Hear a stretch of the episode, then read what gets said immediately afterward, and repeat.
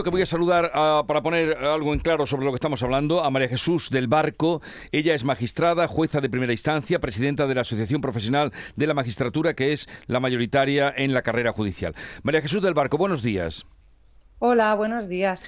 A ver, magistrada, eh, ¿cómo se resuelve de manera inmediata este asunto que, que hay ahora, este parón que tiene ahora mismo el Consejo General del Poder Judicial? Pues renovando el Consejo y procediendo al nombramiento de los 20 vocales.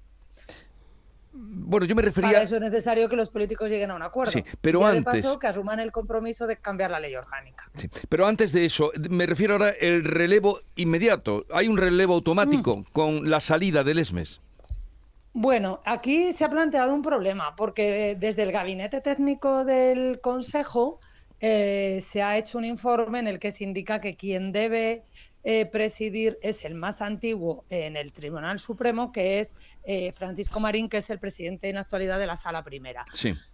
Pero esto choca con lo que dice la ley orgánica, que dice que los vocales son los que eligen a su presidente. Pero como con la reforma de la ley orgánica 4-2021 se ha privado a los vocales de la facultad de hacer nombramientos, pues digamos que estamos un poco en un callejón sin salida. Veremos a ver eh, si los vocales eh, asumen a Francisco Marín como presidente o entienden que no, que no procede que sea el suyo, porque legalmente quien debería elegirlo serían ellos. Lo que pasa que, eh, como legislamos y retorcemos la ley orgánica a la conveniencia y el oportunismo del momento, pues luego no somos conscientes de los problemas que esto puede generar.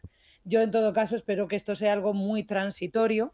En estas situaciones transitorias, pues no sé, cuando el presidente ha estado, Lesmes ha estado fuera, quien le ha eh, sustituido ha sido el, el vocal más antiguo, que es Rafael Mozos. Bueno, pues veremos a ver cómo se decide esto, porque en definitiva es algo que debe decidirse por los vocales del Consejo.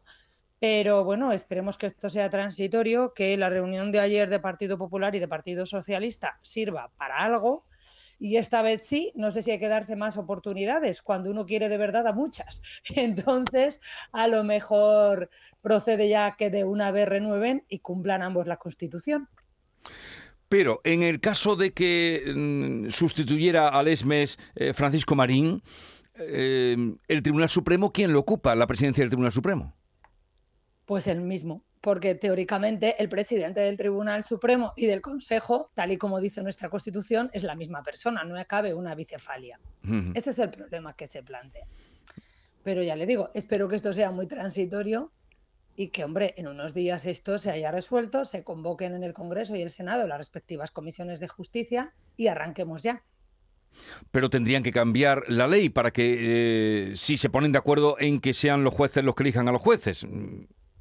Eh, bueno, eh, la renovación ahora habría que hacerla con el sistema que se abrió en agosto de 2018. Sí. No cabe romper el, el proceso de elección a mitad del camino, ¿no? No se cambian las, las reglas del partido en la mitad del partido. Pero lo que sí que es evidente es que tiene que haber un cambio en la ley. Y esto ya nos lo lleva reclamando Europa hace mucho tiempo. Y nos viene diciendo hace mucho tiempo, a través de los informes de la Comisión Europea, que debe cambiarse ese sistema de elección y que a los vocales judiciales debemos elegir los, jueces. Solo a los 12 vocales judiciales no queremos elegir a los 20. Y los jueces no queremos elegir jueces, queremos elegir a los vocales judiciales, nada más. Pero eso sería, eh, iría en un segundo plazo, digamos, habría que cambiar la ley. Ahora lo urgente para salir de este parón sería que, que se pongan de acuerdo en el nombramiento de los vocales.